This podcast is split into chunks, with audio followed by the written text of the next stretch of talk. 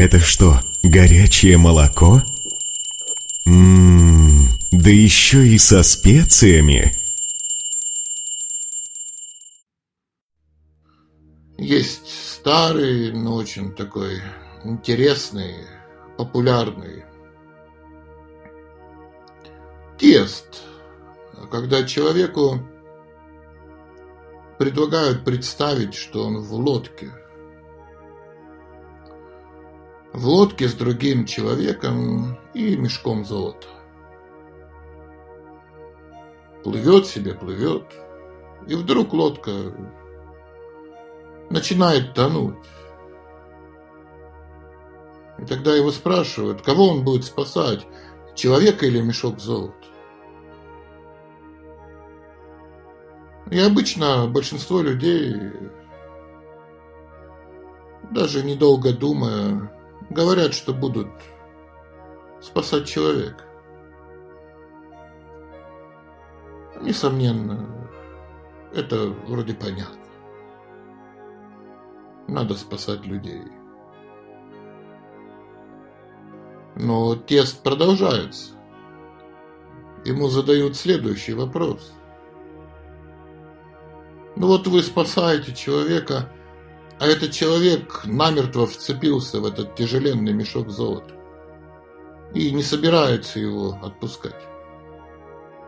Будете ли вы спасать этого человека дальше? И тут люди задумываются. А действительно, спасать, не спасать, и начинают отказываться. Передумывают. Отношение к ситуации меняется. И что это значит? Это значит, что мы, конечно же, все готовы помогать другим людям, мы готовы помогать человеку, но только в том случае, если человек ведет себя возвышенно. Отказывается от своих глупостей, помогает нам изо всех сил. То есть мы хотим помогать человеку при, только при определенных условиях. Только если наши условия выполнены. Но большинство людей не собираются отказываться от своих глупостей. Не собираются отказываться от своей жадности, своей гордости, от своей зависти, от своих дурных привычек. И вот тут возникает этот тест – возникает эта проверка, возникает э, этот вопрос, а готовы ли мы к такому повороту событий? А готовы ли мы действительно помогать людям при любом стечении обстоятельств? А готовы ли мы к тому, что он будет неблагодарен, что он не захочет меняться или даже потом будет обвинять нас? во всех смертных грехах. Готовы ли мы спасать человека таким, какой он есть? Или мы хотим плату?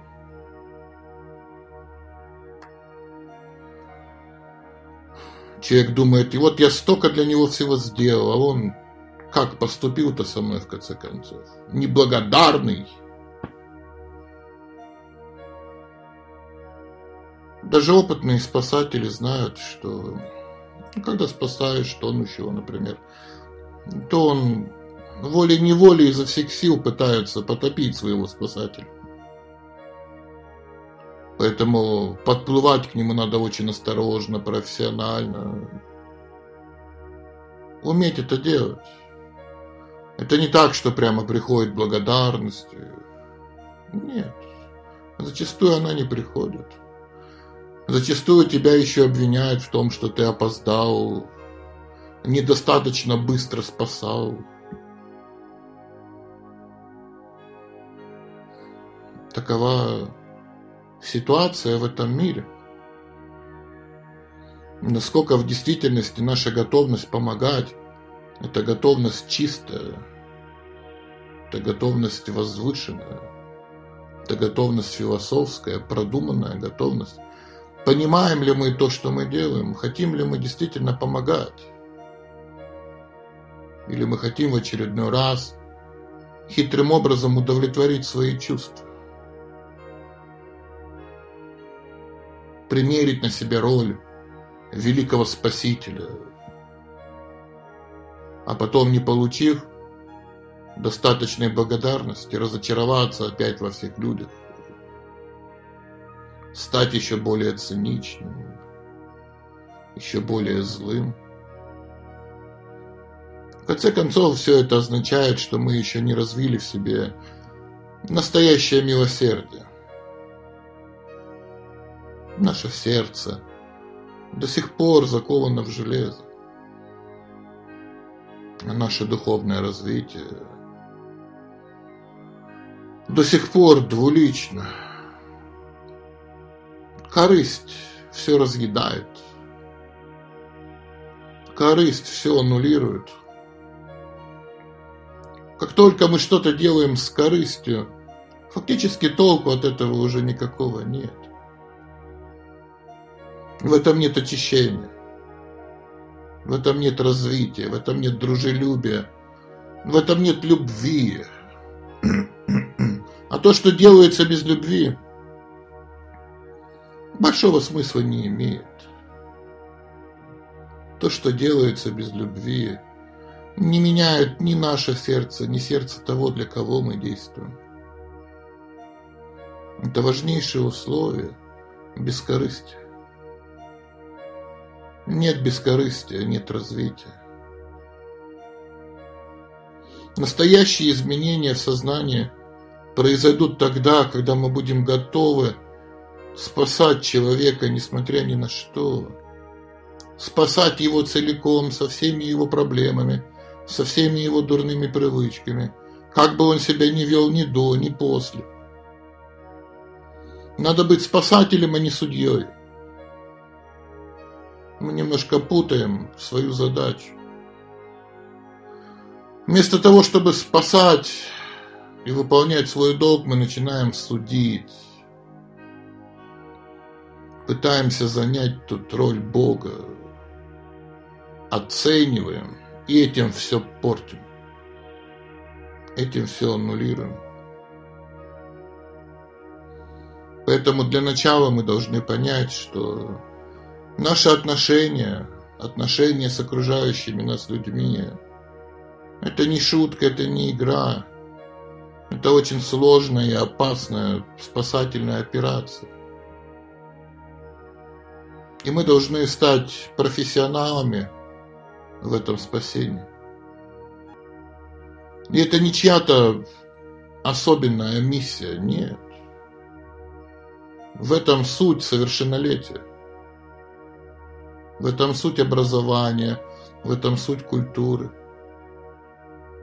Попав в этот мир, в этот мир, где все тонут, в этот мир, где все заблудились, мы должны обучиться этому искусству, искусству помощи, а правильнее даже сказать искусству взаимопомощи. Потому что по-настоящему спастись можно только вместе. Можно только сообща, можно только сотрудничая. Не зря мудрецы связывают эти два понятия – любовь и сотрудничество. Без сотрудничества нет любви, а без любви нет сотрудничества. Это великое искусство. Искусство быть вместе. Нет никакой проблемы быть одиноким. Это может любой. Но вот быть вместе – это результат действительно глубочайшего образования. Это результат обучения, результат культуры, результат того, что наше сердце становится мягче, того, что мы становимся смиреннее, мы становимся благороднее. Лакмусовая бумажка. Тест – как только мы должны вступить с кем-то во взаимоотношения, мы должны тут же посмотреть свое сердце. А что там в моем сердце? Что там на самом дне? А у сердца есть дно. И зачастую это дно очень темное и очень илистое. И хорошо бы это дно подсветить. И как только мы вступаем с кем-то во взаимоотношения, особенно если это сложные взаимоотношения, это значит, что загорается факел в самых темных уголках моего сердца, освещает их, показывает мне, где следует навести уборку, где следует подчистить, отскрести от сажи. Потому что уборку наводить надо. И уборку сердца надо наводить ежедневно. И на протяжении всей своей жизни. Поэтому взаимоотношения так интересны. Поэтому они так разнообразны. Потому что одна из задач взаимоотношений – это позволить нам с разных сторон, под разным углом рассмотреть свое собственное сердце. Рассмотреть, зачастую взгрустнуть, но тут же прийти в себя, вдохновиться, схватить тряпку и очистить до блеска, отшлифовать, натереть, чтобы действительно оно стало золотым, чистым, благородным, красивым, чтобы было не стыдно с этим сердцем предстать перед Богом.